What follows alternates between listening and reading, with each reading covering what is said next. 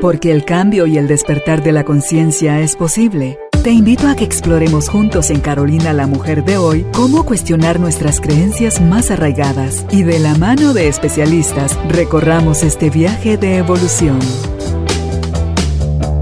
Bienvenidos. Hola tribu de almas conscientes, nuevamente bienvenidos al estudio de Carolina la Mujer de hoy. Me da muchísimo gusto seguir aprendiendo al lado de nuestros invitados que exponen en cada una de las entrevistas herramientas, conocimiento y todo aquello que nos lleva a elevar nuestro nivel de conciencia para poderlo aplicar, no solo nada más para tener más información, sino para poderla aplicar y poder ver cómo se transforma como por arte de magia nuestra vida. Hoy vamos a conversar con nuestra invitada, la licenciada en psicología, Wendy Ortiz. Ella es psicóloga y acompañante desde la disciplina positiva, la parentalidad positiva y el florecimiento humano. ¿Qué conversaremos con Wendy hoy? El tema educar sin dolor. Vamos a desmitificar la disciplina. Sí, señor, que con vara, que con palo, que un golpe a tiempo y que todas las cosas que hemos oído por décadas sobre la educación en los niños y, y el corregirlos Ay, resulta que a todos los que nos cayó cincho, paleta o chancleta, sabemos lo que eso duele y lo triste es que muchas veces cuando somos hijos decimos, cuando yo crezca y tenga mis propios hijos no voy a hacer eso. Y cuando menos lo pensamos, estamos repitiendo los mismos patrones. Pero ¿cómo entonces romper esos patrones y aprender a educar sin dolor? Hoy lo aprendemos de la mano de nuestra invitada. Así que bienvenidos, bienvenidas, empezamos. Wendy, ¿cómo estás? Bienvenida. Feliz Carolina, feliz de poder estar contigo en este espacio de crecimiento, en este espacio de toma de conciencia tan potente, tan enriquecedor y compartiendo un tema precioso, un tema que es parte de mi vida personal y profesional y es cómo podemos, eh, cuando fuimos educados en el dolor, salir de eso y empezar a, a educar lejos del dolor pero dentro de una disciplina que es efectiva y que también es afectiva. Pero ¿qué es un mito? Un mito es algo que se ha dicho por mucho tiempo, que se ha creído por mucho tiempo, pero que no es real.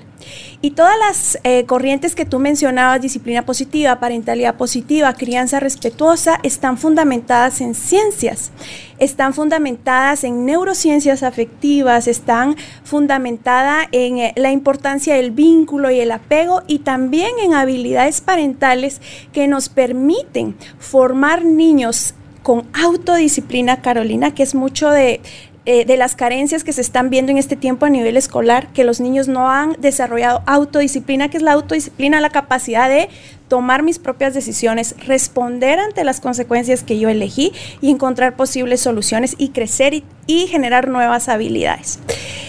Eh, disciplina, ¿qué es disciplinar? A veces pensamos y he tenido en consulta que me dicen, mire Wendy, a mí no me fue muy bien, pero gracias a todo lo que hicieron conmigo yo no soy una mala persona. Sin embargo, vengo a consultar contigo porque no puedo tolerar cuando mi hijo llora o cuando mi hijo tiene un desborde emocional, no sé cómo manejarlo o me pongo agresivo. Entonces, yo he aprendido a ver que, eh, y se lo reflejo, ¿Cómo es que lo que agradecemos no son los golpes, que nada tienen que ver con la disciplina y lo vamos a desarrollar, sino la formación y la disciplina que nos dieron nuestros padres? Sin embargo, pagamos un precio y es un precio elevado cuando somos educados en el miedo y el dolor, y es que perdemos la oportunidad de tener ambientes emocionales seguros, donde aprendemos a vivir y autoliderarnos como personas, como adultos.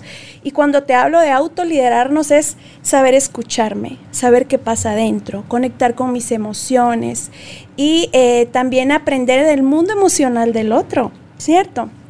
Entonces, disciplina viene de eh, significado discípulo y educar. ¿Y qué es un discípulo? Es un seguidor. Y me parece precioso cuando entendemos la profundidad de qué es disciplina, porque entonces a nosotros como padres nos invita a desarrollar esto, que es autoliderazgo. Eh, tengo algunos años de compartir talleres con papás, que es precioso, me apasiona. Yo creo que para eso fui, puesta en este lugar. eh, de disciplina positiva y veo que las, cuando damos las habilidades todavía hay algunas carencias emocionales. Es decir, a veces te dicen, por ejemplo, entonces Wendy, cuando veo a mi hijo molesto, yo tengo que responder desde otra emoción tal vez no desde otra emoción, porque en el cerebro tenemos algo que se llama neurón espejo y es que copia, ¿cierto? Tal vez también te irrite y te moleste, pero puede responder desde la conciencia, es decir, recibir la emoción y decir, ¿sabes qué, mi amor? Estoy tan molesto que en este momento no puedo ser amable contigo. Voy a tomar un momento y luego retomamos esta conversación, porque no me puedes hablar de esta forma. Cuando normalmente nos vamos a gritos. Y sabes, sí, cuando nos vamos a gritos. Pero ¿sabes cuál es la raíz? Que pensamos que la emoción es lo mismo que la conducta. Y entonces empezamos a pensar que yo soy el enojo, que por ejemplo yo me llamo enojo Ortiz, tristeza Ortiz, y no es así. ¿Cierto? Entonces cuando eh, nos metemos a este mundo de la crianza respetuosa, abren el micrófono y me dicen, Wendy, pero esto no es fácil, ¿no? Si nadie nos dijo que es fácil, pero es muy amoroso, muy amoroso con nosotros como adultos y con nuestros hijos. Cuando nosotros eh, empezamos a aplicar una disciplina genuina, fundamentada, intencional, desde la conexión desde nosotros como adulto, empezamos a ver eh, cómo no sentimos tanta culpa, ¿cierto? Cómo eh, no es necesario que nuestros hijos nos, tengan miedo, ¿cierto? Porque por mucho tiempo hemos pensado que el hijo que no, le, que no le tiene miedo al adulto va a ser desobediente, va a ser malcriado, y no es así. Eh, Anabela Shackett nos enseña, que es una psicóloga adleriana, que eh, la infancia o la familia es como un gimnasio de habilidades para la vida. Y en ese tiempo que estamos encerrados en casa, que ser abrumador, es un tiempo precioso que cuando todo se abre y todo vuelve a la normalidad no vamos a volver a tener. Sí es difícil, sí, a veces desespera, claro, pero eh, tenemos la posibilidad de desarrollar esas habilidades que tal vez nuestros hijos todavía no han alcanzado, aunque cronológicamente tengan la edad de desarrollo, eh, pero que podemos entrenar el músculo de la frustración, eh, la capacidad empática con otras personas, ¿cierto? Eh, y de ahí pues vamos creciendo mucho. ¿Qué es el autoliderazgo parental o a qué nos lleva? A la capacidad, Carolina, primero de escucharme a mí, qué es lo que pasa dentro de mí ante esos retos de conducta que me detonan. Wendy, llegamos con mucha culpa a las sesiones de asesoramiento. Wendy, mira lo que... Y yo les digo, bueno, la culpa es una emoción, que un sentimiento que nos está diciendo que hay algo que necesitamos modificar o hay algo que necesitamos cambiar. Em, necesitamos encontrar respuestas, Carolina. ¿Qué es lo que pasa dentro de mí cuando mi hijo se comporta de esta forma o de esta otra forma que realmente me molesta, me detona o me hace eh, encontrarme gritando, lastimando, hiriendo, ¿cierto? ¿Qué es lo que detona en mí? ¿Con qué conecté? ¿Con qué conecté? Eh, con mi propia historia y es algo que también como padres, como educadores necesitamos reconocer que empezamos a ser padres cuando fuimos hijos, empezamos a formarnos, ¿no? Entonces, eh, ¿cómo se resolvía en casa? ¿Qué es lo que me causa dolor? O de repente te dicen, es que eh, odiaba cuando mi mamá hacía esto, odiaba cuando mi papá hacía el otro, y yo me encuentro buen día repitiéndolo de forma compulsiva con mis hijos. Y entonces eh, son formas que necesitamos, salud, que necesitamos reconocer Em, y, trabajar, sanar, ¿no? Para dar otras respuestas y por lo menos para ser más consciente, que aunque en este momento estoy tan molesto que yo quisiera gritar o lastimar, yo puedo detenerme y regalarme el maravilloso regalo de decidir qué es lo que quiero hacer o cómo lo quiero solventar. Ser dueño de mí es eh, eh, las emociones, yo eh, las utilizo a mi favor, ¿no? Las abrazo con nobleza, veo la nobleza, veo cómo me ayudan a transitar, a gestionar, a sobrevivir y también a lo que te decía, a elegir mis comportamientos. Y entonces nos empezamos a dar cuenta que lo que agradecemos no es el dolor, con el que fuimos crecidos, sino los, más bien los cuidados, la formación, los valores que son tan importantes. Cuando hablamos de crianza respetuosa y educar sin valor, a veces nos genera miedo porque decimos, bueno, entonces ¿qué? Los niños no van a aprender, los adolescentes van a hacer lo que quieran y no funciona así. Hay una línea de respeto mutuo que manejamos en disciplina positiva donde tú te sientes respetado como adulto y el niño también. Porque a veces lo que pasa es que me, es que me dicen, mire Wendy, yo le hablo con amor, pero mire, mire, o sea, de verdad no me mm. siento siento respetado. Entonces ahí no hay práctica de respeto mutuo y necesitamos fortalecer un pilar de disciplina positiva y de crianza que es la firmeza. Ahí pregunto yo, ¿será que en realidad estamos hablando con amor o estamos hablando con miedo a hacer un mal papel? Claro.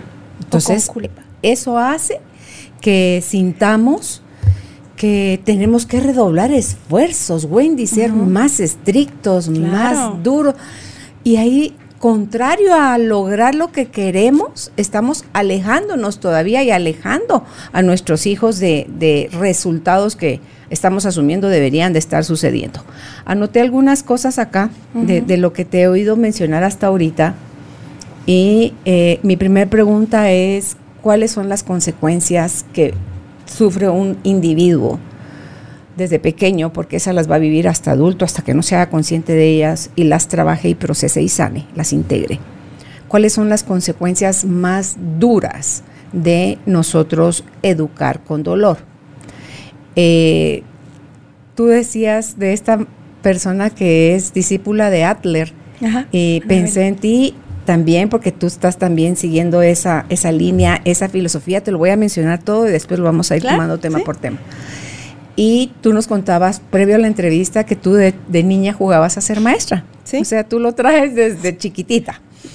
Eh, todo se abra, que si esto es normal, nosotros esperamos que las cosas se abran, fluyan o funcionen como nosotros estamos asumiendo que debería de ser. Y no siempre, Wendy, lo que nosotros asumimos o interpretamos como bueno va a ser lo mejor para nuestros hijos. Eh, ante todo, cuando buscamos hacerlo como en serie, tenemos tres hijos, cuatro hijos, ocho hijos y a todos parejito. Y no todos tienen el mismo temperamento, la misma personalidad, el mismo carácter. Entonces lo que puede funcionarle a alguien maravillosamente, para otro puede sentirse como una superagresión o como, o sea, ¿por qué si a mi hermano mayor a lo mejor no le gusta el contacto físico, pero yo que soy la tercera sí lo necesito y lo necesito a manos llenas y no me lo dan porque el primero marcó la pauta de no andar abrazando tanto porque enoja a la, a la persona? Entonces digo yo, cuando vamos haciendo las cosas como por repetición, más allá que eh, cuando mencionabas tú lo del respeto mutuo, eso surge de conocer al individuo, de saber lo que no es un apéndice tuyo, de saber que es una gente, es, un, es una persona completa que necesita de tu amor, tu cuidado, tu guía, tu comprensión, tu paciencia y de todos los ingredientes que se necesitan para poder educar a un hijo o a una hija y eh, que son los mejores y más grandes maestros para mostrarnos todo lo que está dentro de nosotros aún sin, sin atenderse, que todavía está sangrando y muchas veces esa herida ya está infectada. Entonces, no hacernos cargo de eso, no ser la autodisciplina propia, el autolíder y todas las cosas que nos llevan a sanar, o sea, al camino de la sanación, Wendy, va a hacer que nosotros siempre estemos repitiendo las mismas cosas, pero así parejo.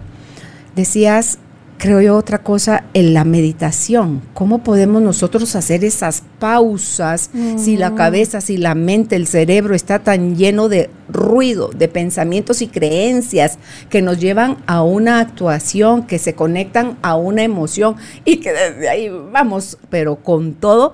Entonces, el, el lograr hacer esos espacios. Y mencionabas también la culpa. La culpa es algo de, yo hice algo mal. Si me enseñan desde chiquito a corregir, aprendo a pedir perdón, a disculparme, a no mentir, a decir fui yo. Y asumo que hay una consecuencia. Y pero si siento vergüenza, si lo que me dijeron para corregirme me hizo sentir dolor y vergüenza, ¿qué quieren que yo haga si yo soy malo? Estoy interpretando las acciones de ustedes hacia mí que yo soy mala. Y entonces ¿cómo puedo generar algo bueno si me ven como algo malo? Entonces, empezamos. ¿Cuáles son las consecuencias más grandes de que nos eduquen con dolor? Bueno, Carolina, con gusto. Cuando nos educan con dolor, parece que el golpe o la crítica, que yo la crítica la veo como un golpe emocional. No servís, no, no, otra vez lo mismo con vos, no te esforzás, ¿cierto? Eh, no, no genera secuelas visibles, ¿cierto? Sin embargo, eh, pasa todo un trabajo que atraviesa la autoestima de los niños, el autoconcepto. Los niños desde que son pequeños están tomando decisiones respecto al mundo, como hemos hablado, quién soy yo, cómo es el mundo y qué tengo que hacer para sobrevivir alrededor de los siete, hasta los siete años. Y lo toman en base a las eh, relaciones de referencia, mamá y papá, la escuela, ¿cierto? Pero ¿qué pasa a nivel cerebral, Carolina? Cuando eh, las respuestas del cuidador, del adulto a cargo, no son afectivas, no son efectivas, no son amorosas, no son responsables, son más bien negligentes, son más bien dolorosas, son más bien humillantes. Eh, en el cerebro hay cambios en la estructura y esto es a través de estudios hay cambios en la estructura cerebral y hay cambios que afectan eh, directamente a la hormona el cortisol, que es lo que necesitamos para sobrevivir en situaciones de estrés. Puede haber un aumento, puede haber un deterioro, ¿cierto? Cuando eh, yo estoy todo el tiempo gritando a un niño, lo que sucede es que la amígdala, que es el radar de la seguridad donde están las emociones, está sobreestimulada todo el tiempo. La del niño. ¿Y qué tal la mía también? También. Entonces, eh, lo que pasa es que empiezo a generar algo que se llama estrés tóxico, que empieza a afectar áreas del cerebro como el lenguaje, la psicomotricidad, el aprendizaje.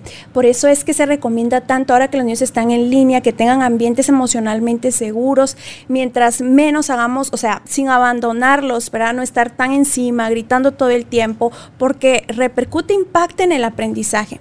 Y si nos vamos a largo plazo, si no logramos regenerar este cerebro que está en construcción, como lo plantea Daniel Siegel. Él nos dice que en la infancia los padres construimos el cerebro y lo plantea de una hermosa forma. Nos dice desde qué cerebro te comunicas con tu hijo, desde el cerebro inferior, donde estamos alerta ¿Cuándo activas ese cerebro? Cuando le gritas, cuando lo humillas, cuando el niño tiene que ocupar toda su energía en sobrevivir de tus malos modos, de tu enojo, de tu agresión, de tu molestia, papá, mamá, ¿cierto? O les hablamos desde un cerebro superior, pero ese cerebro primero se trabaja en mamá y papá. Es decir, porque aunque yo, eh, bueno, las neurociencias nos dicen que a los 25, 30 años el prefrontal está totalmente maduro. Pero vemos muchos adultos que todavía no está maduro el prefrontal. ¿Por qué? Porque fuimos lastimados en la infancia, porque somos reactivos, mire, eh, porque somos, en otros países dicen, es que es rabioso, ¿verdad? Como mucha rabia. ¿Por qué?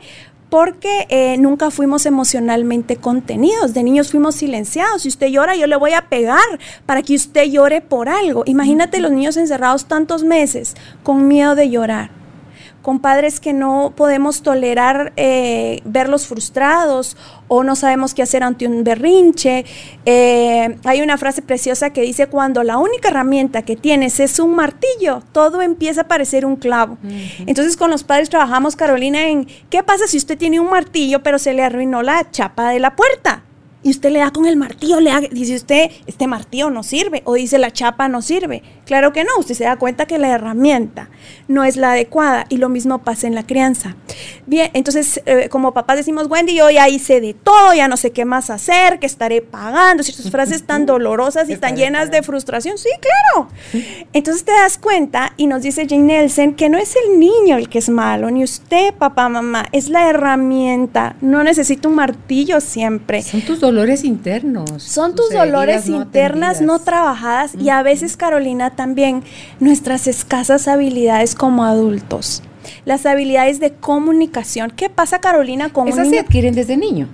Sí, pero también hablamos de que el cerebro tiene neuroplasticidad y que aprendemos hasta la vejez. Con menos, em, con menos, eh, ¿qué te digo yo? Con menos, tal vez por poner un nombre, con menos fuerza, ¿cierto?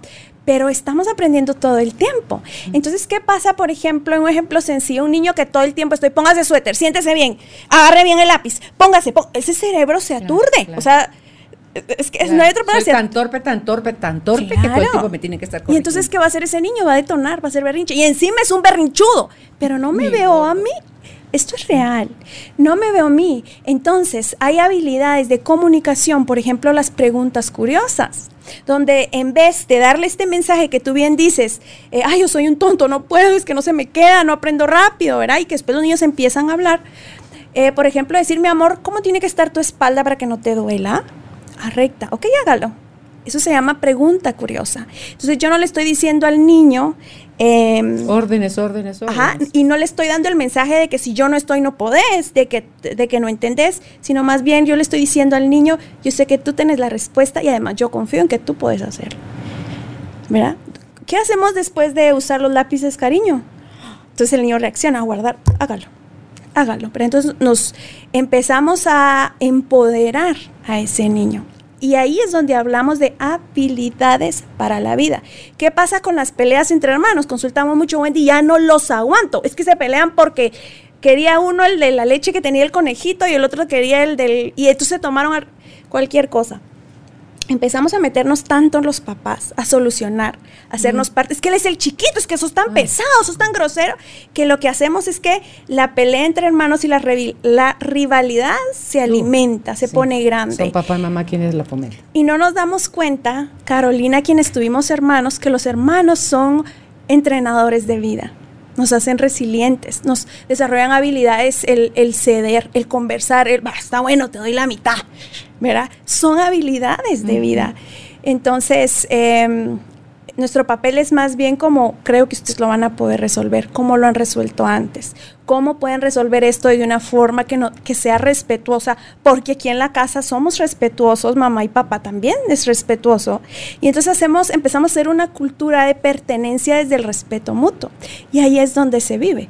Pero para poder eh, practicar el respeto mutuo, que no estamos hablando de perfección, porque la perfección no existe, y porque las veces que yo como papá o mamá me equivoque, también voy a desarrollar habilidades de vida en mi hijo es decir, pues ya se me fue el grito de repente, ¿verdad?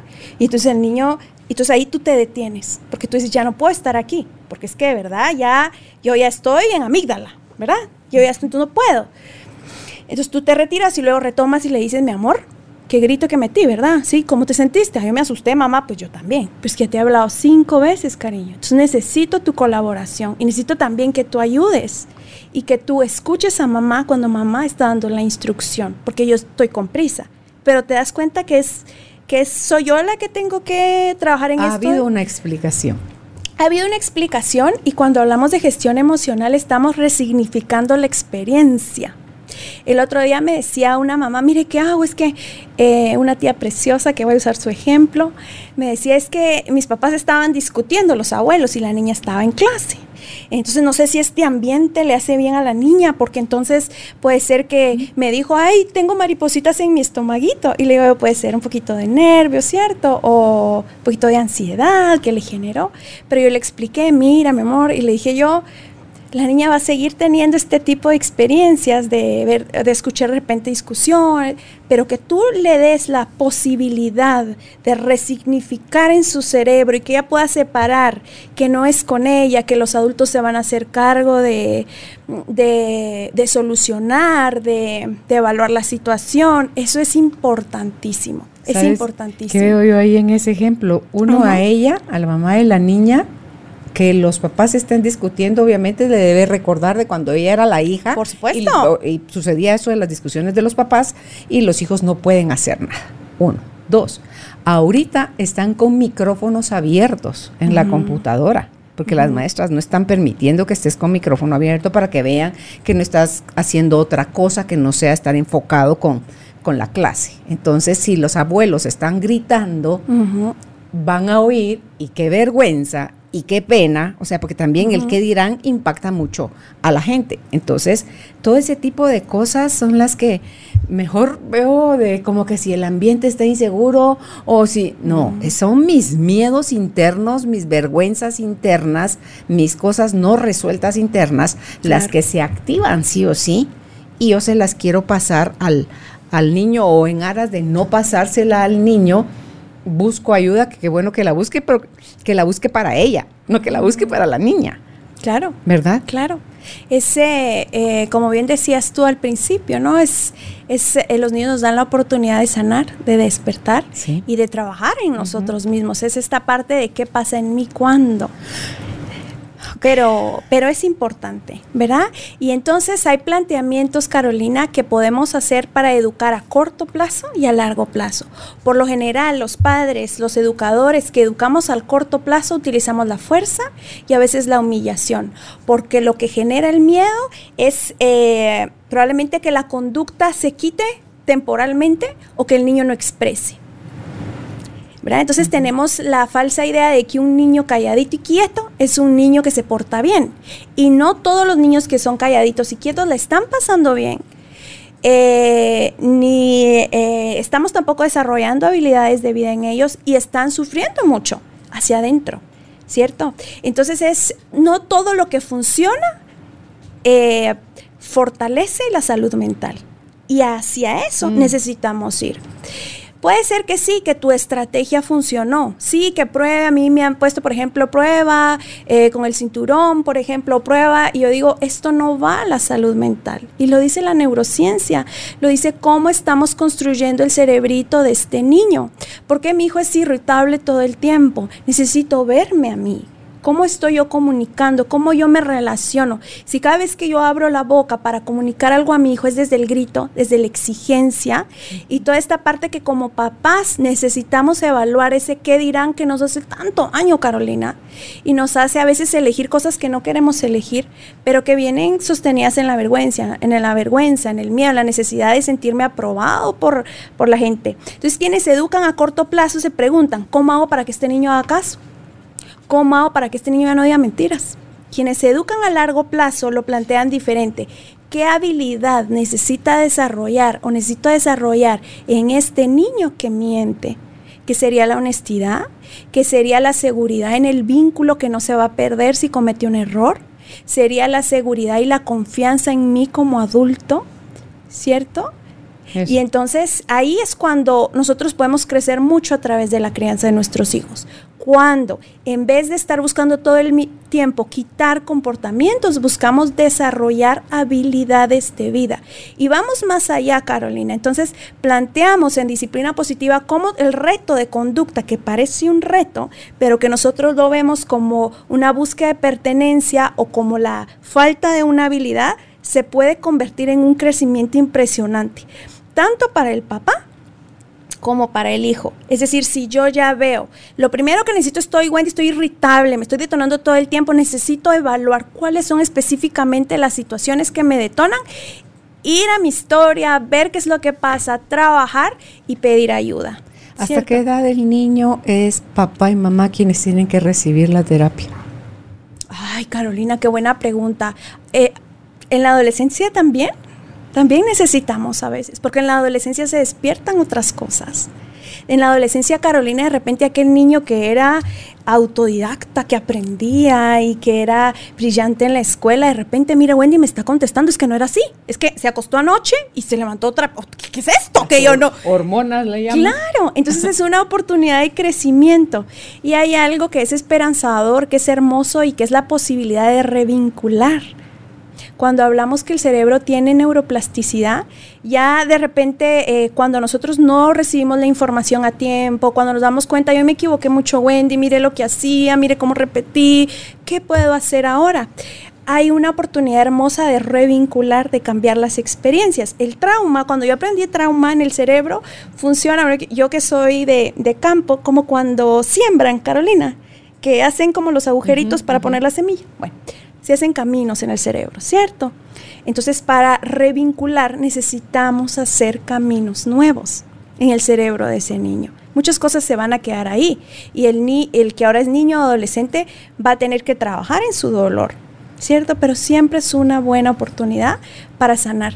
Y ese para camino puede primero hacerse una vereda, después ya se hace una calle, después ya se hace una autopista, pero viene a base de la repetición, porque todo lo que está lastimando del pasado en la actualidad es porque ha sucedido en forma de mensaje cientos, miles de veces.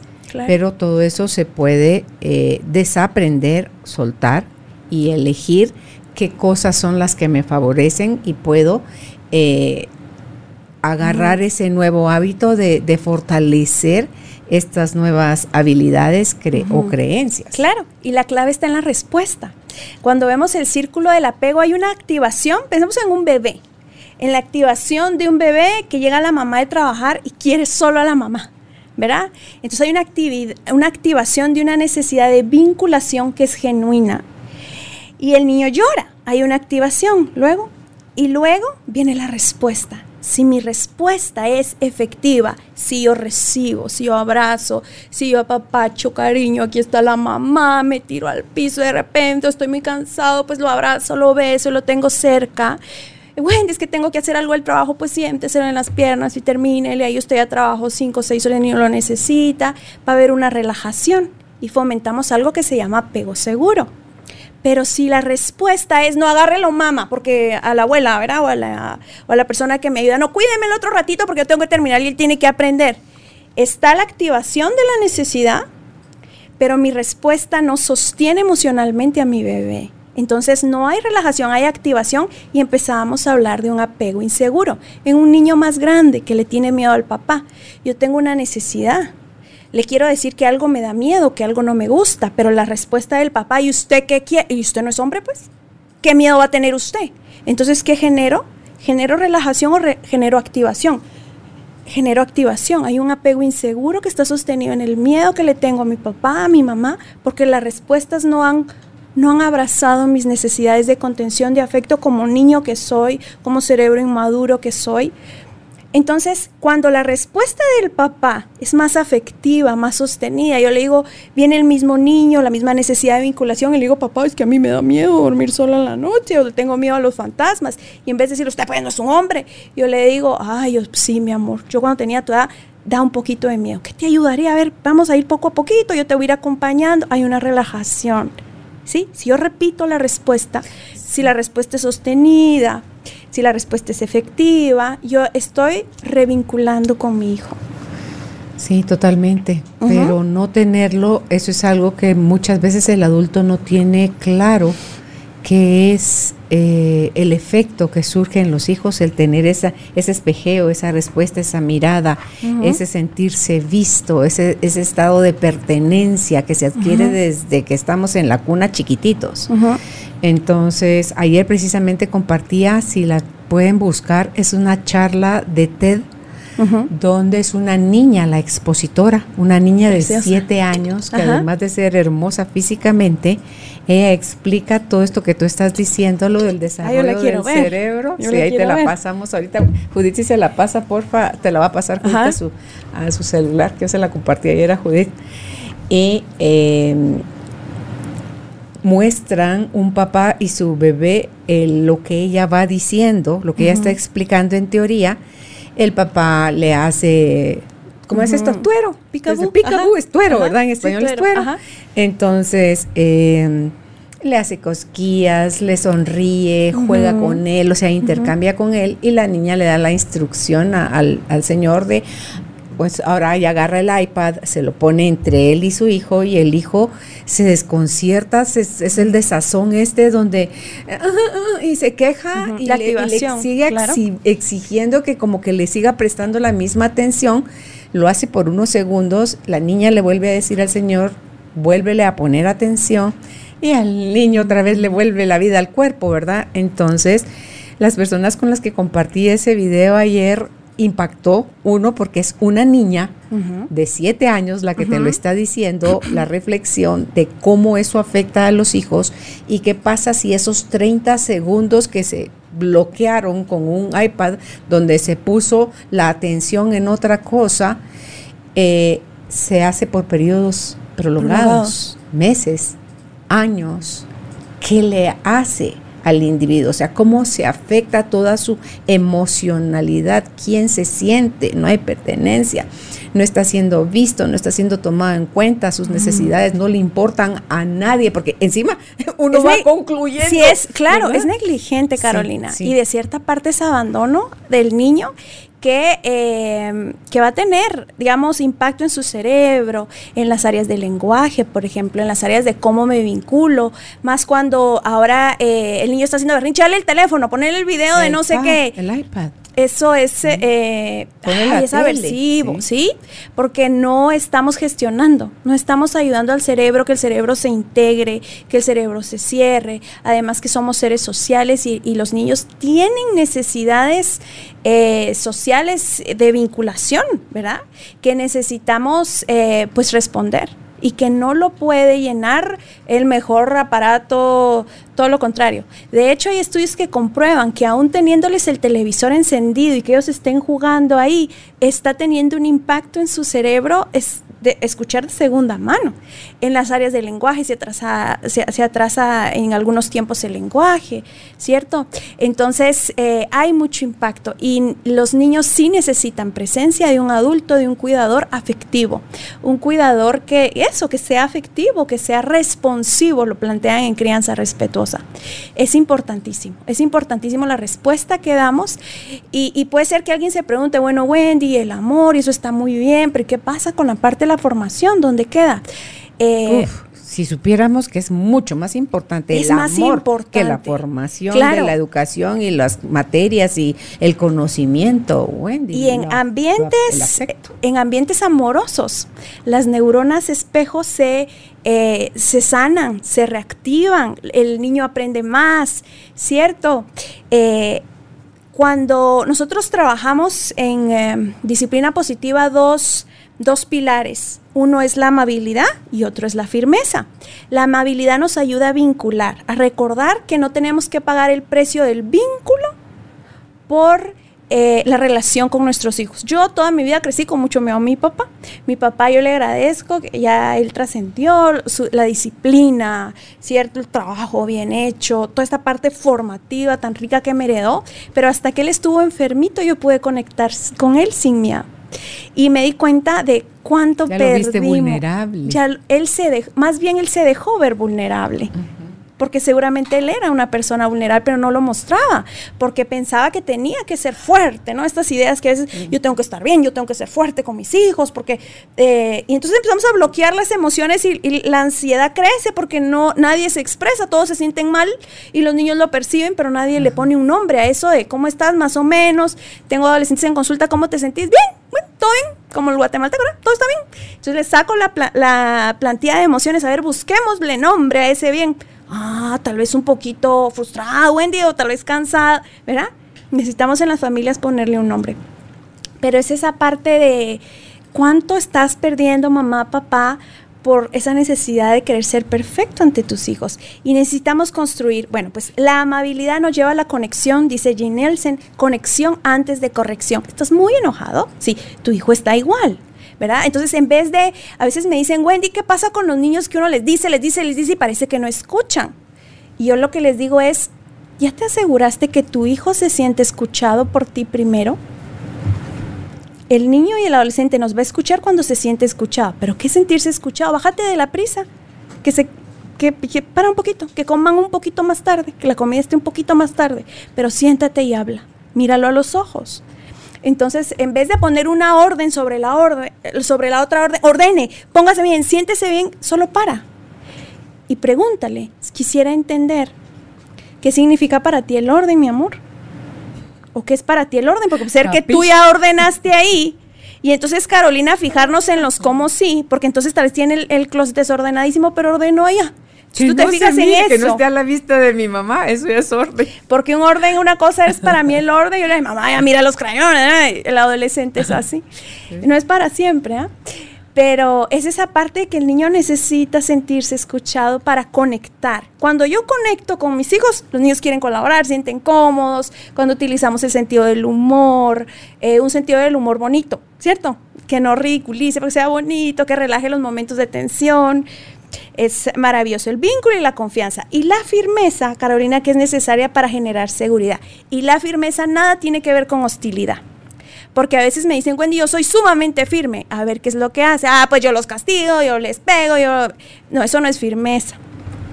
Eso es agresión. La firmeza es ser consecuente, es ser coherente Es decir, si le estás pegando a tu hermano yo vengo te pego, ya te dije que no pegues, hombre, no seas abusivo. Entonces hay un aprendizaje de doble vínculo que entonces, ¿cómo se hace? ¿Verdad? Entonces es eh, Daniel Siegel, bueno, soy fan ahora Daniel Siegel también, pero él nos habla de una habilidad emocional que se llama mindsight, que es salir de la situación, eso cuesta, pero se trabaja, salir de la situación y tratar de ponerla en palabras. Entonces, en vez de reactivar y reaccionar, tú viste, bueno, ya se pegaron por el juguete, por la paleta, por lo que es... A ver, vamos a hablar qué está pasando, ¿verdad? Tú te enojaste mucho porque estabas eh, te estabas comiendo la paleta y tu hermano te la arrebató y lo golpeaste, ¿sí? Y tú querías, seguramente tú querías una paleta, pero en vez de pedirla la arrebataste. ¿Cierto? Sí, eso fue lo que... ¿Cómo pueden hacer la otra, la próxima vez para que tú puedas pedir lo que quieres y para que tú eh, puedas decir, no, no me la quites porque es mía, sin lastimarse, sin... ¿Cuándo te metes? Si decías hace un rato, tú como mamá, ¿cuándo te metes? Y decías hace un rato que los hermanos son la gran escuela Buena pregunta. De, de, este tipo de cosas. Buena pregunta. Cuando estemos tranquilos y cuando los cerebros estén integrados, es decir, no en el ah, ratito. No, no, no, no, no, no metas a los papás. Ves a los hermanos resolviendo las cosas. a lo mejor puedo en un momento donde yo estoy relajada ver, ya se agarraron, ya resolvieron. Puede ser o donde yo estoy tensa, ya se agarraron, me enciende todavía más porque no hago pausa. Y entonces alego, quiero hacer justicia, quiero corregir, quiero, o sea, en medio de la tensión, corregir es lo peor que podemos hacer porque lo vamos a hacer desde nuestro dolor. Sí. y, con mucho más enojo. Si estaba en tono 5, lo vamos a subir a tono 15, ni siquiera a tono 10, ¿verdad? Entonces, cuando me meto a los líos de mis hijos, sí se da mucho la tendencia, no sé, qué ves tú en clínica, que se puede sobreproteger al chiquito. Si es niña, peor todavía, porque es la chiquita, es la única mujer. si usted es grande, usted sabe, usted puede. Usted es hombre. Sí. Y, la otra que no, no puede aprender, no va a tener límites. O sea, a este o a ella le van a permitir todo en aras de, usted es el grande, usted es hombre, usted ya sabe. Te quedas tú como hijo así como que eso lo ves como una rotunda injusticia, güey. Sí, se desarrolla un sentimiento. después, cuando no está la mirada de los papás, tú arremetes contra ese ingrato hermano o hermana, que sientes como que llevaras un conto de rayita de me la debe. Rayita de me la debe. claro. te las vas a cobrar a lo chino, como se dice. Entonces, que cuando uno como papá o mamá se mete y cuando deja que me quite la paleta. O sea, ¿cómo, me, cómo le quitó este A? Ah, ve la paleta. Tiene B toda la razón de reaccionar como está reaccionando. Si no lo hace así, A va a hacerle eso cada que le dé la gana. Entonces, mejor solo observo. Claro. Sin embargo, necesitan aprender a poner límites, ¿cierto? Sin agresividad, cuando se pueda. ¿Cuándo se hace? En disciplina positiva trabajamos algo que se llama reuniones familiares. Por eso te decía cuando los cerebros estén integrados, también cuando los cerebros de los niños están integrados. ¿Por qué? Porque a veces te dicen, Wendy, cuando está llorando yo le hablo y no oye. Claro que no, porque tú le estás hablando a, una amígdala abierta. no va a oír. No va a oír. Nadie puede, ni siquiera. Sí, entonces es eso. Vamos a hablar de esto que está pasando después. ¿Sí? Y en la reunión familiar tú lo pones y lo hablas. Es decir, ¿cómo le puedes decir a tu hermano, no te la doy? ¿Cierto? ¿Cómo puedes poner el límite sin agredir? Porque entonces desarrollamos habilidades también para cuando ellos van a otros círculos sociales como el colegio eh, y toda esta parte. Pero necesitamos encontrar eh, lugares eh, donde podamos hacer acuerdos que sean estructurados, que sean planificados, que sean intencionales para enriquecer, para poner en palabras. ¿Pueden haber niños que pegan en casa pero no pegan en el colegio? Pueden haber, claro. Claro que sí. Porque luego lo ves tú y, eso es muy común ay, mira, a tu hermana o a una amiga o alguien te hace favor de verte a tus hijos en la tarde y cuando tú regresas, wow, qué hijos más lindos tenés, qué maravilla, qué bien portado. Y no sé qué así estar hablando de mis hijos. Sí, pasa. ¿Verdad? Entonces, eh, ¿qué pasa con los niños ahí? Que se saben portar divino y obedecen y Mm. sí, gracias, por favor, con mucho gusto, hacen caso a la primera, entonces quedan te como que wow, y en la casa hacen cosas diferentes. Yo te diría algo y se nos va a hacer así apachurrar el corazoncito, pero a veces nos toca. Y es que mucho de los conflictos entre hermanos los alimentamos los padres. La rivalidad. La rivalidad entre hermanos, es decir, ese sentimiento de injusticia, esa de que yo, a mí, yo soy notado cuando hago esto, No, toda esa pero parte. que mis hijos se porten bien en casa ajena y no conmigo, que hay atrás? Pues esa parte de, de vinculación, de cómo yo los, cómo yo manejo a mis hijos y también hay otra cosa que se llama qué sentido de pertenencia ha desarrollado mi hijo, cómo ha aprendido mi hijo que pertenece en este círculo familiar. Si pertenece, eh, digamos, desde un sentimiento de, de que tengo que llamar la atención, o aquí hay una guerra de poder, a ver quién es el que manda, o aquí yo todo el tiempo me siento herido, entonces yo también hiero, contesto mal, agredo, o una insuficiencia de yo no puedo hacer las cosas, ¿cierto? Cuando entro yo en guerra de poder con mis papás? Cuando veo que ellos no tienen ni la fuerza, ni el coraje, ni la forma, ni el... Eso.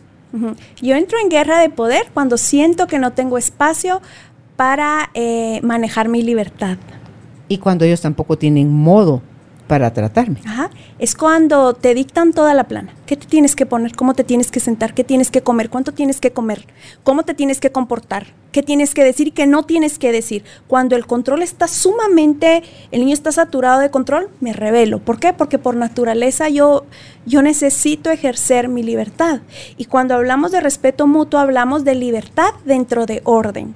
Aquí podemos tomar decisiones, es decir, el liderazgo parental, las decisiones grandes las toma mamá y papá y las pequeñas en opciones limitadas que les llamamos las toman los hijos. Es decir, cuando tú ves que tu adolescente está sumamente deprimido, que ya está haciendo cosas que pueden ser peligrosas, eh, me comentaba una mamá, mire Wendy, no fue eh, opcional pedir ayuda, lo que fue opcional fue que ella pudiera elegir con quién yo le puse dos opciones y ella eligió con quién. O sea, son opciones limitadas, ¿cierto? Pero nosotros como padres desplegamos las destrezas protectoras y decir, este niño necesita ayuda. ¿Qué pasa con los niños que se convierten en papás de sus papás? Sí, son niños eh, parentales. ¿Sabes qué? Escuché a alguien que decía, es que yo tengo que buscar una pareja que me cuide. Y yo decía, "Ah, ahí ah, hay mucha oportunidad de crecimiento. Necesitamos buscar con quién construir, con quién hacer pareja, no quién cuidar o quién me cuide, ¿no? Cuando los adultos están crecidos, están trabajados, practican el autoliderazgo, son dueños de sí, pueden tomar decisiones, a veces se equivocan, no perfectas, claro que sí, el niño puede desplegar sus destrezas. ¿Por qué? Porque inconscientemente no ha eh, identificado que él está ahí para cuidar de los adultos. Él está ahí para ser cuidado, para ser protegido y para prosperar. En disciplina positiva, en eh, psicología adleriana hablamos de que hay niños que sobreviven al ambiente y hay niños que prosperan en el ambiente. Entonces la pregunta sería, ¿mis hijos prosperan o sobreviven? Y si están sobreviviendo, pues trabajar en mí. ¿Cierto? Trabajar en esa, en esa capacidad de poderme contener, Carolina. Que si están sobreviviendo es porque Ujú. no desarrollé en ellos el apego seguro. porque no hay apego seguro, porque se sienten amenazados todo el tiempo, porque estoy siendo maltratado, porque no me siento amado. ¿Cierto? Para que un niño se sienta amado, se sienta perteneciente, yo necesito trabajar en la relación, en el vínculo y desarrollar habilidades. Yo no doy servicios especiales, yo no hago algo que mi hijo ya sabe hacer por él mismo, porque necesito que él experimente que él puede. Yo como adulto, como papá, no estoy desde mi visión de persona solo para cuidar a mis hijos, no, yo estoy también para disfrutar la vida, para, para explorar mis posibilidades, para desarrollarme como persona. Y entonces voy a permitir que mi hijo crezca y haga su vida de la misma forma. Eso para permitirle que él experimente que él o ella pueden, creo yo que tenemos que tener mucha paciencia Sí, y darles mucho permiso al error sí. y desarrollar en ellos la tolerancia a la frustración. Porque esas va, eso les va a dar fuerza, eso los va a hacer crecer. Ahí es donde les salen las alas, creo yo, y las raíces. Porque eh, yo me voy a sentir amada por lo que ya soy y no me tengo que convertir en algo que ellos quieren que yo haga para entonces me amen.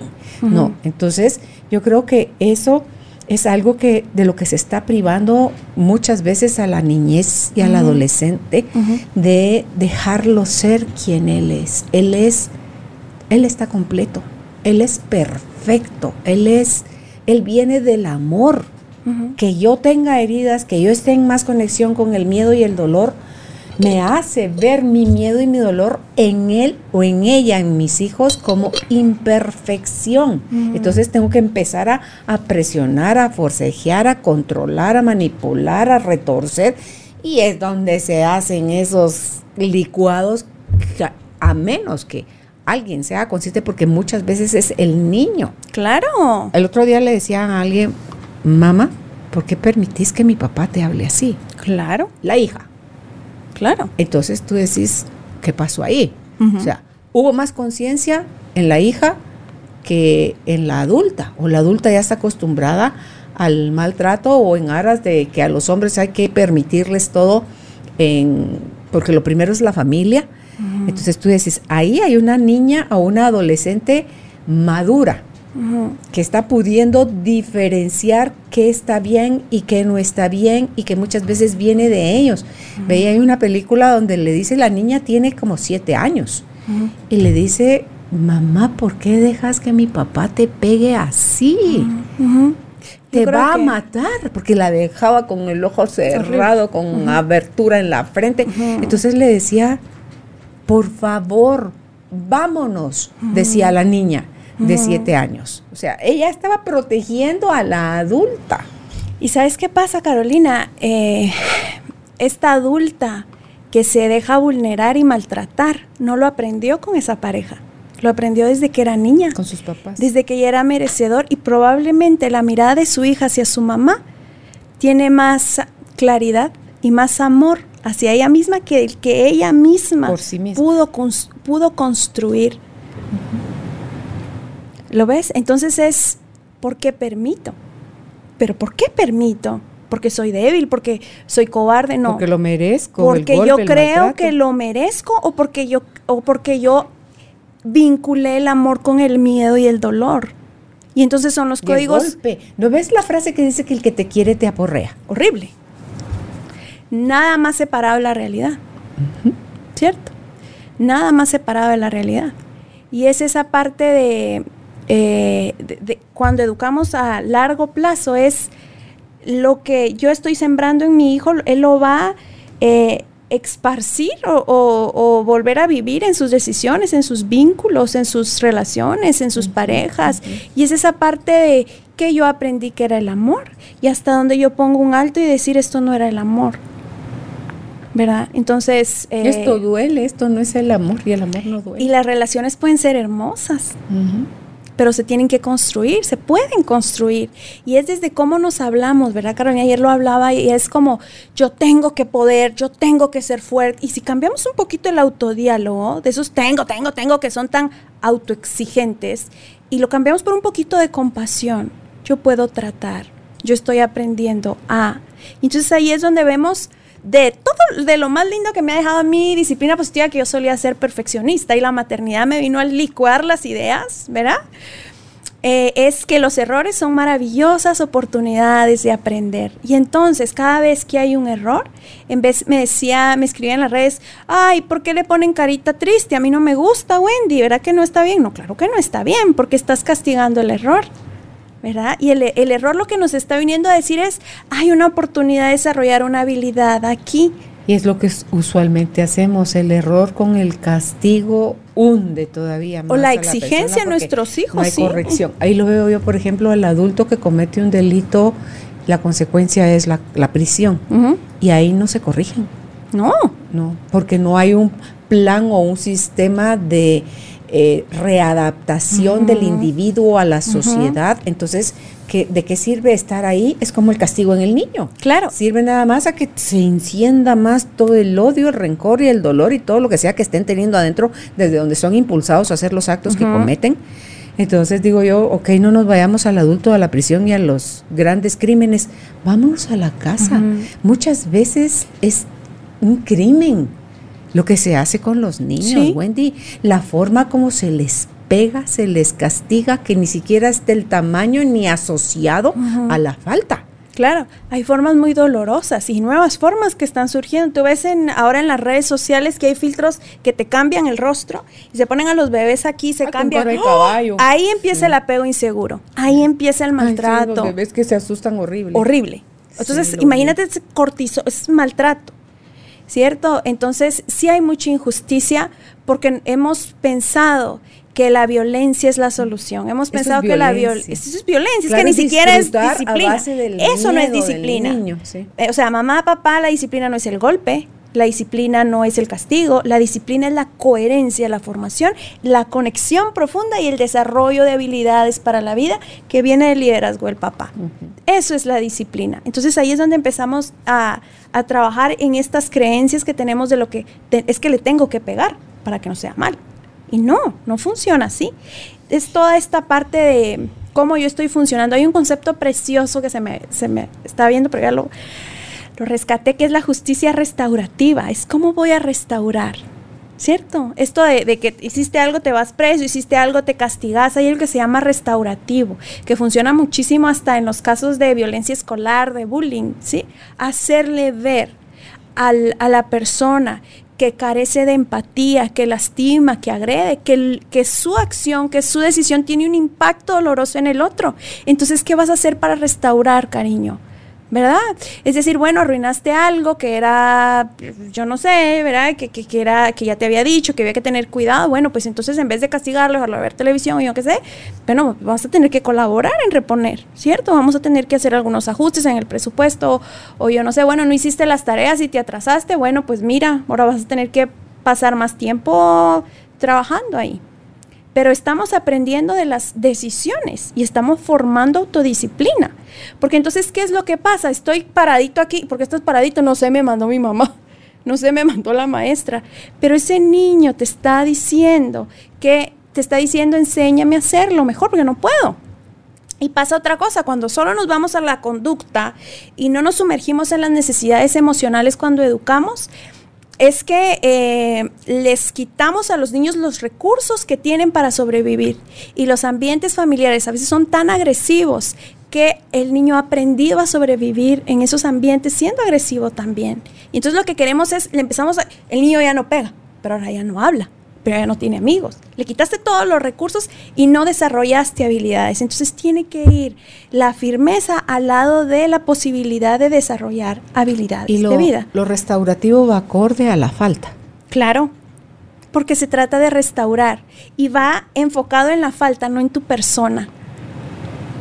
¿Verdad? Porque tú no eres malo, es que no has aprendido a, a cómo se vive el respeto. Porque yo como mamá, papá puedo hablar y dar unos diálogos y, sermones hermosos, pero si yo no lo enseño y estamos Si hablando no que el modelo. cerebro, la frase de que el- el, ah, el, am, las palabras convencen, pero el ejemplo arrastra, tiene una base eh, cerebral, ¿no? Que es la neurona espejo, que ahí aprendemos a través del espejo. Entonces, Aprendo de verte hacerlo. Claro. Entonces yo sé cómo se hace porque, ay, la otra vez que mi mamá se equivocó, mira lo que mira lo que hizo. Yo lo uso también. Otro día vi a mi hijo jugar y entonces ganó ahí que estaba y ganó. Ay, perdiste, le dice mi hijo al otro niño. Y tenemos muchos retos. Pero entre las cosas que estamos viendo florecer, ¿verdad? Sí, le dice. Qué feo se siente perder, ¿verdad? Sí, se siente feo perder. Hay empatía. Entonces es eh, esa parte de sentir al otro. Entonces tú estás construyendo eh, lo que hay en ti, lo estás dando a tus hijos. Entonces hacemos un ejercicio poderoso que es llene una hoja, así como esta que tengo yo aquí, de habilidades que usted quiere para los niños y empezamos a llenar todo lo que nosotros en nuestro amor queremos que nuestros hijos tengan. O aquel hijo ideal. Y entonces la segunda parte es, bueno, agarre esto y trabájelo en usted. ¿Cuál practica usted? Y entonces esta? los Sí, papás claro, es como, claro. ay, güey, ¿verdad? Sí, Pero no es que no hay otro no camino, no, tiene, hay otro camino. Y es así, ¿no? Es como también identificar qué estilo de, parentalidad yo manejo. Nosotros hacemos tres, por ejemplo, está el autoritario, donde la firmeza es alta, pero la amabilidad es baja, donde el papá piensa que solo sus necesidades importan y el hijo obedece, pero al chasquido. Entonces el niño empieza a entender que sus necesidades no importan. Es que tiene que ceder y que tiene que estar de acuerdo y que tiene que obedecer. Y para tener contento a papá, más vale que me vuelva sumiso y lo haga rapidito. Y lo replico en mis relaciones. Claro, voy con esa sumisión a otro lado. Claro. O voy a controlar de la misma forma que papá a otro lado. Ajá, cabal. Está el, el, estilo permisivo, donde la firmeza es baja y la amabilidad es alta. Dicen, güey, que no me respetan. Entonces, de repente son ambientes que no están tan, em, tan eh, predecibles, por ponerlo de una forma.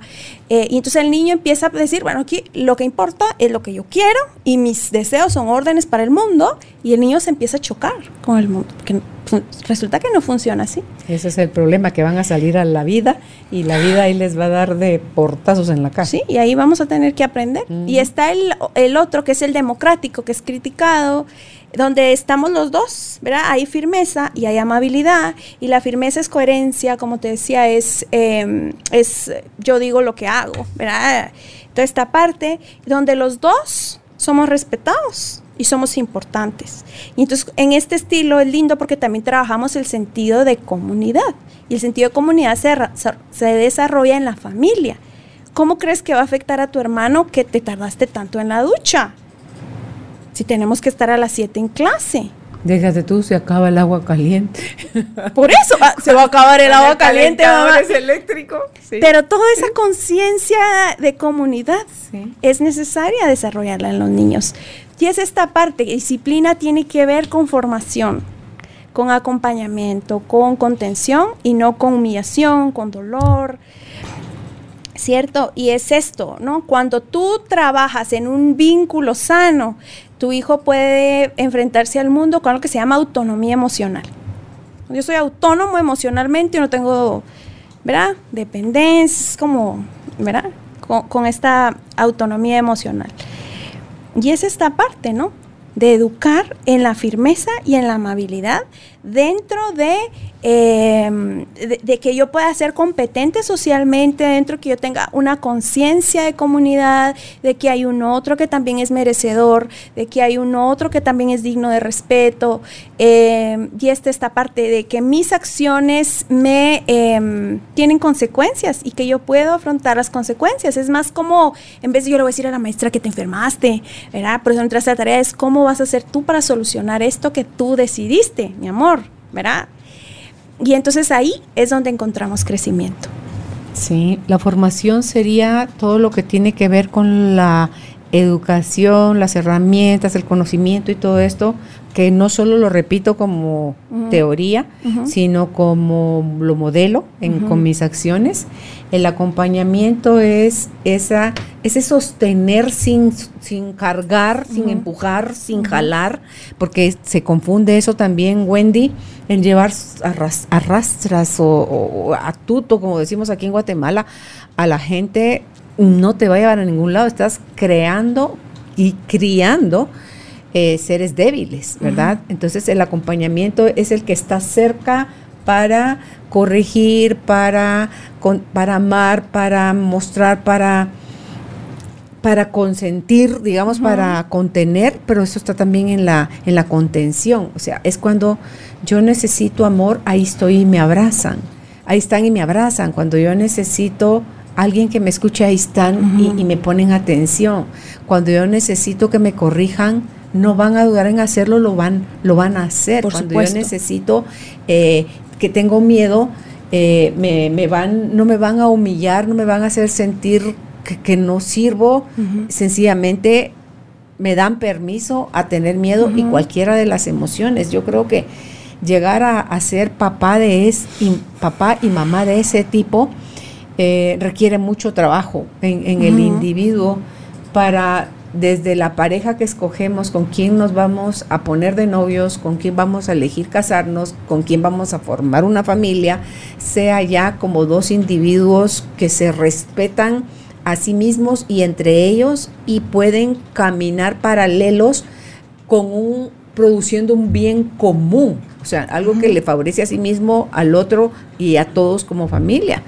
Porque eh, si no, vamos, ni siquiera nos vamos a poder poner de acuerdo, vamos a, va a ser el escenario para presentar cada uno de la pareja todos sus traves, sus problemas, sus heridas, sus culpas, su, toda su hambre emocional.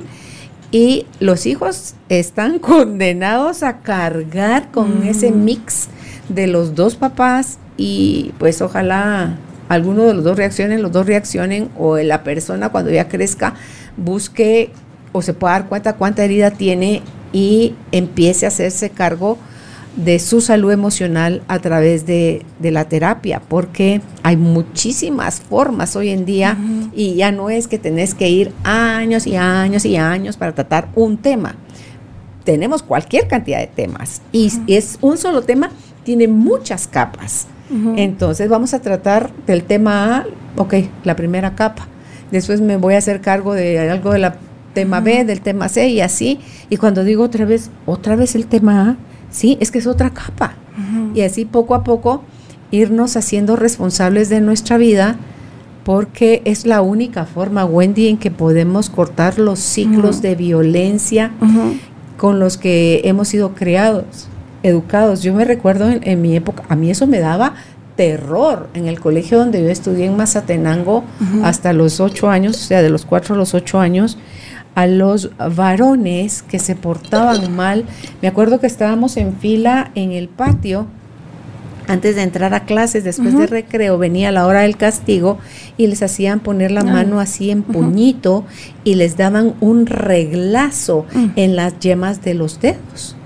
A mí eso me hacía temblar. Yo, mi mm. cerebro de niña no comprendía que iba a saber yo nada de psicología ni nada de nada, pero mi sistema, mi sentido común me decía, eso debe doler porque ve uno la cara de la gente, eso debe de lastimar más allá del cuerpo, eso no se hace, eso es de animales. Ni siquiera los animales. ¿Verdad? Porque ves que a los animales les tiran o el fuetazo el caballo o al, al, bueno, cuando ves tú las cabritas que llevan en la calle, así les pegan al, piso y ese chicotazo en el piso hace que ellas caminen y no sé si habrá alguien chiflado que les da directamente a los animales. Entonces, que les hincaban en, granitos de, maíz, o en piedritas. o que les, entonces, o, una señora que yo conozco me muestra sus manos, me encogió el alma. Me muestra sus manos y tenía cicatrices. Mm. ¿Y qué le pasó? Le digo yo. Entonces me dice, mi abuelita no era ni muy amorosa ni muy mm. paciente. Entonces cuando se sacaba de onda, porque no es que la niña la sacara de onda, cuando ella se sacaba de onda, le agarraba la manita a la niña y se la ponía en el comal. Oh. Entonces te puedes imaginar ese, el reflejo es quitarlo, pero con el simple hecho que te lo pongan una fracción de segundo, la quemada, porque esa charada está a la temperatura de cocinar tortillas. Entonces, tenía sus manitas así.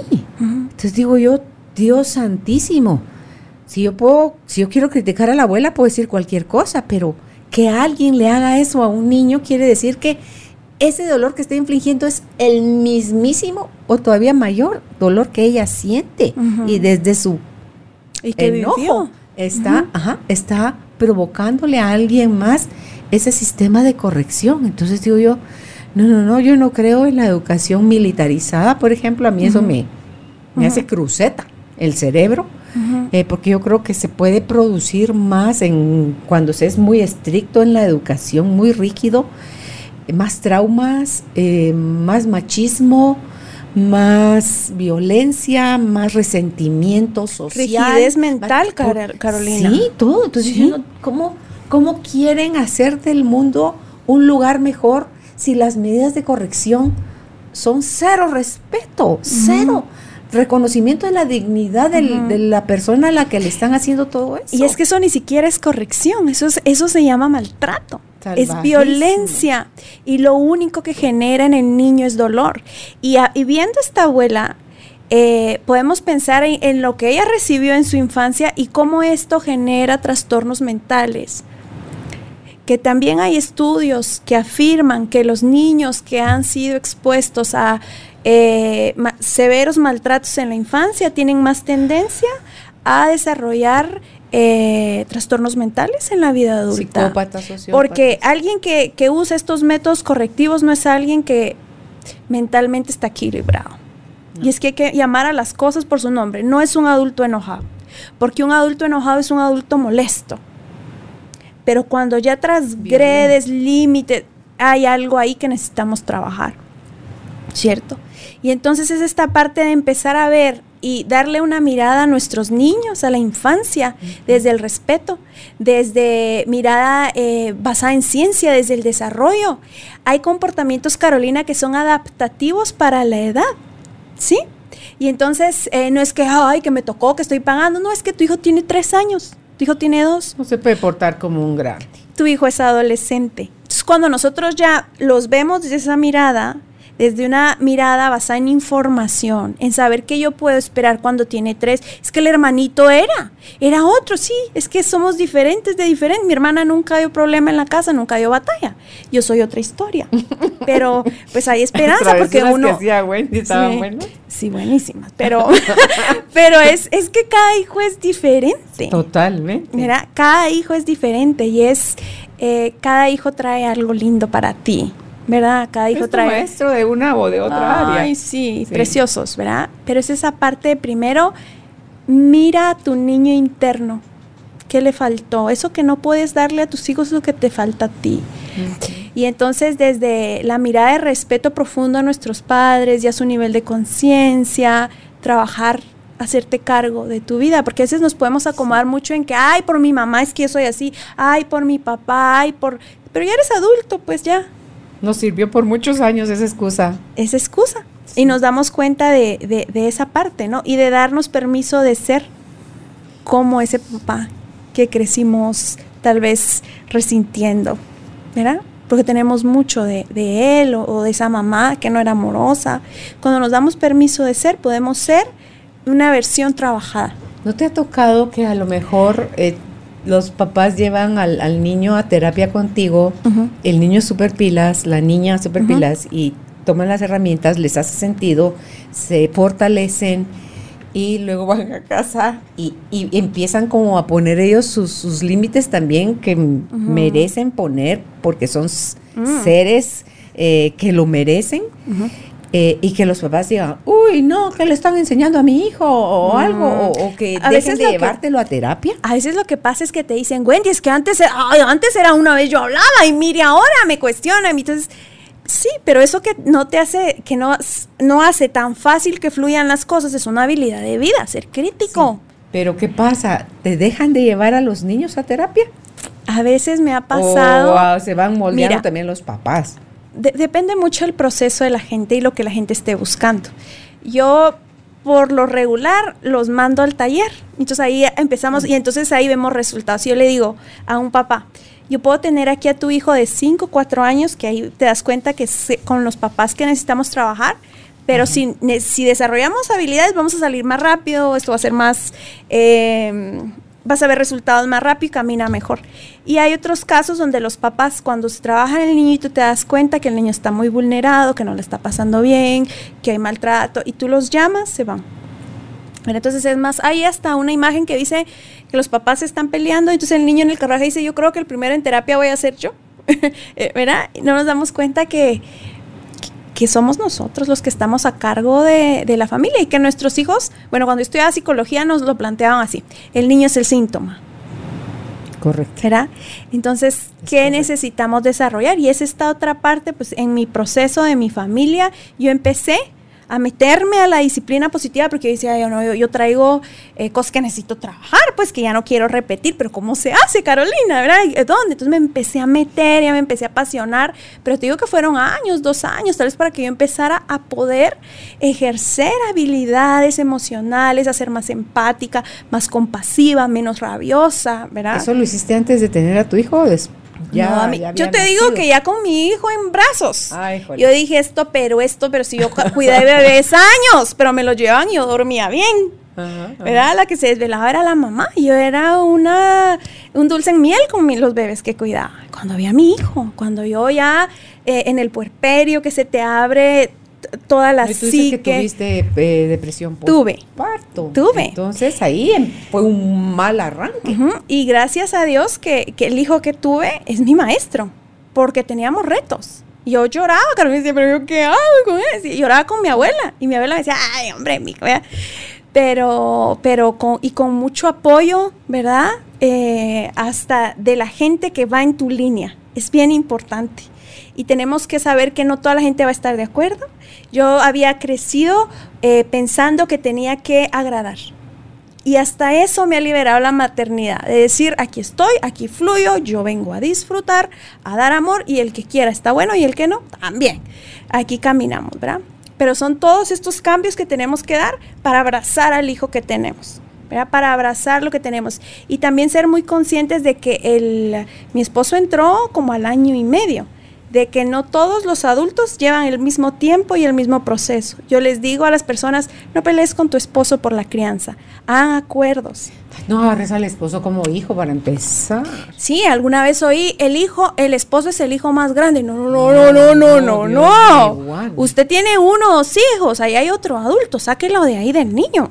¿verdad? Porque usted necesita construir con un adulto. Pero es como el respeto mutuo, Carolina, también es en la pareja, porque a veces pasa sea, a mí me pasaba que el niño mil amores y entonces con, el esposo había conflicto, ¿verdad? necesitamos desarrollar también habilidades de pareja. Por eso es que idealmente eh, pudiera uno tener un par de años en su acople como pareja antes de tener el primer hijo porque vienes de la soltería a adaptarte a otra persona en todos sus hábitos y esa persona a ti también ok, ya en dos años ya va agarrando uno el ritmo y la onda de cómo es la cosa, entonces ya te embarazas, viene el niño y con suerte es un embarazo sano y con suerte todo va fluyendo y se van poniendo de acuerdo en esos dos años también de las cosas, porque ahí pueden ver si hay similitud porque no es nada más, o sea, es la economía, es las, el sexo, es el respeto, es eh, las costumbres. Principios, costumbres, valores. Queremos lo mismo para un hijo. ¿Qué tipo de disciplina vamos a poner? Cuando tenemos espacio para nosotros como pareja, cuando, eh, o sea, qué permisos vamos a dar al niño, qué permisos no vamos a, porque después se arman las trifulcas, porque ni siquiera, peor las mujeres que se vuelcan sobre los hijos y olvidan a la pareja y desaparece la pareja. Claro. Entonces, se vuelven como mamás un poco aspiradoras, creo yo, porque como se están enfocando solo ahí, quieren que la respuesta del hijo o hija hacia ella sea como de total, em, ¿cuál es la palabra que quiero usar ahí? O sea, que como que se deben a ellas también de la misma forma. Entonces, estas mamás cuando los hijos crecen, vuelan y el famoso síndrome del nido vacío las arrastra. Y ahí es cuando ven que se fueron los hijos y no tienen nada en común con la pareja. que a los 25, 30 o más años se terminan divorciando porque no cultivaron la relación entre ellos. Entonces yo creo que si queremos tener hijos sanos y felices, ocupémonos, caballero, de amar a la mamá de sus hijos, mm, señora, ame al papá de sus hijos, porque de esa forma lo que ustedes pueden modelar ante ellos va a ser mucho más Em, sano, ¿verdad? Y eh, e, esa comunicación que tú decías, esas pláticas que se tienen, el generar esos espacios de conversaciones seguras donde tú no te sientes ni amenazado, ni señalado, ni castigado, ni excluido, sino que te, te, sientes escuchado. Lo leí en unas elecciones hace no sé cuántos años eso, donde ese ejercicio que hacían en esa familia, donde tenían un día a la semana donde cada uno tenía un tiempo determinado para decir qué agradecía y qué no le había gustado de cualquiera de los miembros de la familia. Y entonces, y qué era lo que pedía en sustitución de, eso. Entonces, cuando eso ya es un hábito, el respeto es como que el, el común denominador y para empezar ya no necesitas ni pedir perdón porque ya no estás cometiendo la falta. ¿Verdad? Entonces todos esos ambientes se, se, construyen, se trabajan por, para, para eso. No es, ay, me, me saqué la lotería y, ay, a mí me bendijo Dios con todo tan bonito. No. Yo no. se trabaja, se nutre, se construye. Nosotros, esta herramienta de reuniones familiares es linda porque empezamos con apreciaciones ¿Qué aprecias tú de mamá? ¿Qué aprecias tú de papá? El papá de cada hijo. Y luego hablamos de que, no, miren, eh, se están peleando mucho por la hora del baño o estamos discutiendo mucho por esta otra. ¿Y qué vamos a solucionar? Y todos dan soluciones. Y también tenemos que ser conscientes de que estamos desarrollando niños críticos. Que te van a decir, mamá, pero si tú estás diciendo que respeto y como me hablaste, no. Y entonces reconocer y decir, sí, tienes razón. Estoy aprendiendo, ¿verdad? Sí, pues, pero sí. Y esa parte de, saber estar también, algo que no, que no tocamos, esa parte de validar, que a veces pensamos, Carolina, que validar es, ay, sí, eso está malo, pero ya te vas a sentir mejor, hombre, mira todo lo No, validar es decir sí, o sea, yo también me sentí igual que tú. Eso que Porque los hace resilientes. Eso que dijiste como ejemplo ya, ya, ya, ya, ya, ya, ya, ya va a pasar ya. o sea, es, yo no sé lidiar mis propios estados parecidos a eso. Entonces, si a ti se te activan, no, no, no, ya no llores, no, ya, tranquila, ya, ya va a pasar. O, es que ha estado muy triste, muy triste. A ver, ¿por, ¿por qué está pasando? Se le murió un amigo o algo pasó. Eso, eso, es un duelo, es un proceso. Entonces la tristeza te va a ayudar. Pero cuando como adultos empezamos a ver la nobleza de las emociones, empezamos a conectar con nuestro mundo emocional, le podemos poner un nombre. Podemos decir, no es contigo, Podemos decir, esto que pasa a mí me hace molesto, en vez de decir, vos me enojas cuando. No, esto que pasa a, me hace sentir muy enojado. El otro día me decía una mamá, pero ¿qué hago, Wendy? Es que me siento, me pongo. ¿Cómo? ponle nombre. Me enojo, Wendy. Pues díselo. Es que me enojo, mi amor, porque yo le puedo decir a mi hijo que me enojo con con lo que sí, es, una habilidad de vida. Es que yo me enojo. Hay culpa ahí, porque entonces tenemos que ser lindas, buenas, dulces y, y es eh, casi que una emoción que está permitida solo para el varón en nuestras comunidades latinas. Y entonces me decía los días, ay Wendy, qué rico es solo decirlo. Sí, claro, porque ya no, ya no entras en conflicto interno de, ay, me siento así, pero no debería sentirme, pero es mi hijo, yo debería ser la supermamá y todos estos conceptos que tanto daño nos hacen. Sí. ¿Verdad? Pero va por ahí, cuando nosotros queremos eh, vivir una auténtica disciplina, es tener la claridad de que no necesitamos pasar por el dolor, hacer pasar por el dolor a nuestros hijos, pagar por el vínculo afectivo, sino más bien formar y crecer juntos, ¿verdad? Crece el niño y crezco yo, desarrolla habilidades él y desarrollo habilidades yo. ¿verdad? Pero es esa parte de saber. Y, por ejemplo, la agilidad emocional nos habla de valores, Carolina. Valores es importantísimo. ¿Cuáles son tus valores personales? ¿Cuáles son los valores personales de mi esposo? ¿Cuáles son los valores, los valores familiares de aquí? Y entonces aquí la clave me ha dado mucha claridad y mucha seguridad, como mucho piso, decir respeto mutuo. Esto que vas a hacer es respetuoso. Esto que vas a hacer eh, desarrolla la habilidad. ¿Qué es lo que le está haciendo falta aprender a este niño?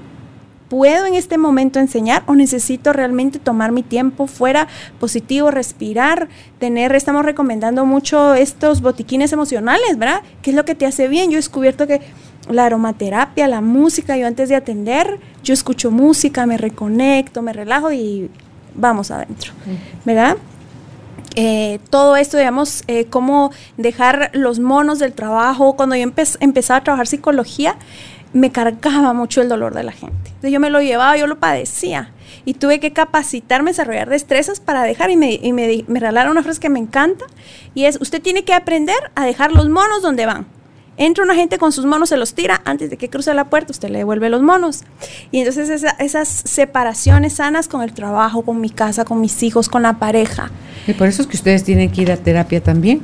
Claro, ayudarnos de verdad. Es que hay casos, eh, Carolina, que son sumamente dolorosos. Hay niños que están pasándola mal, que están muy etiquetados, ¿verdad? Que es eh, desordenado, es perezoso, no quiere nada. Es doloroso oír eso. Para, para, para mí como profesional es doloroso. Imagínate un niño que todos los días escucha lo mismo. ¿En, qué está sobreviviendo? su llamita, su llamita. Y tú ves al niño y es un niño apagado. Claro, su estima, todo. Claro, porque está sobreviviendo a un ambiente hostil, a una mirada hostil, a una mirada sobreexigente. Pero es esa parte de, eh, y también mucho Carolina, alinear mis expectativas como padre. ¿Qué estoy esperando? Y si el hijo que tengo eh, está en el proceso de desarrollo, lo puede dar, y eso como que aliviana mucho. Ok, ya para cerrar, Wendy, ¿Qué frase o qué último consejo quieres darles a los papás hoy? Yo quisiera eh, que se sintieran esperanzados en que se puede. Yo solía ser una mamá gritona, con patrones agresivos, ¿verdad? Tal vez no pegaba, pero sí era reactiva. Y con trabajo, intencionalidad, se puede construir lo que uno quiere. Se puede hacer de las relaciones algo hermoso cuando ganamos conciencia. Y aquí hay una frase preciosa que dice, la mano que acaricia no puede ser la misma que agrede. Y las palabras que expresan cariño no pueden ser las mismas que humillan, etiquetan, rechazan, ridiculizan o violentan. Entonces la invitación es a desarrollar eh, una disciplina más consciente, más amorosa, más intencional y eh, trabajar mucho nosotros mismos para, desde el adulto que somos, abrazar a los, a los niños que tenemos, a los adolescentes que tenemos en casa. Gracias Wendy por haber estado hoy compartiendo con nosotros cómo nosotros podemos educar a nuestros hijos sin dolor, de esa forma desmitificando la disciplina. Si usted desea contactar a Wendy Ortiz, puede hacerlo en Facebook la encuentra como Creciendo Juntos con Disciplina Positiva. En Instagram está también como Creciendo Juntos con DP. Es de D de disciplina y P, de positivo. O al WhatsApp 3257 9422. Repito el WhatsApp 3257 9422. Yo quiero recordarte hoy que estas entrevistas, si las quieres escuchar únicamente en audio, las encuentras en tu plataforma de podcast favorita eh, una de ellas es Spotify. Y si quieres ver el video, lo puedes hacer en YouTube o en nuestra página, que también te invito a, si no lo has hecho, te suscribas, www.carolinalamujerdehoy.com.gt. Será hasta un próximo encuentro. Que estén bien. Chao. Gracias, Wendy. Gracias por ser parte de esta tribu de almas conscientes. Recuerda visitar nuestra página web carolinalamujerdehoy.com.gt para más información de estos temas y de nuestros invitados. Tenemos más programas, blog, libros, talleres, tienda en línea y material exclusivo para quienes se suscriban. Encuéntranos en redes sociales como Carolina la Mujer de Hoy.